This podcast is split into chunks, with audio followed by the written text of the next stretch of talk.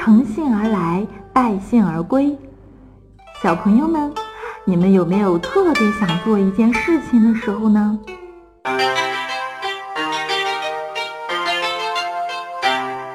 东晋的大书法家王羲之有个儿子叫王徽之，他生性高傲，行为豪放不拘，辞官隐居起来，天天游山玩水，饮酒吟诗。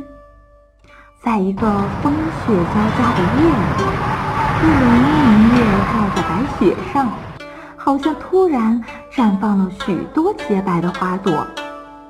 王徽之推开窗户，看到这样的景象，兴奋极了。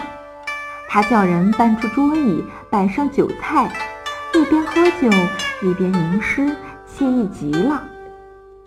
忽然，他觉得似乎还少了悠悠的琴声，他就想起了自己的朋友戴逵。要是有戴逵在一旁弹琴，该有多好啊！于是他立即动身去找戴逵。可是他离戴逵太远了。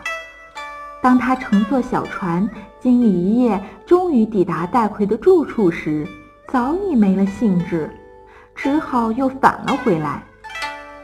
后来人们就用“乘兴而来，败兴而归”形容凭着一时的兴趣，或怀着某种希望，兴冲冲地赶来，结果却失望地回去。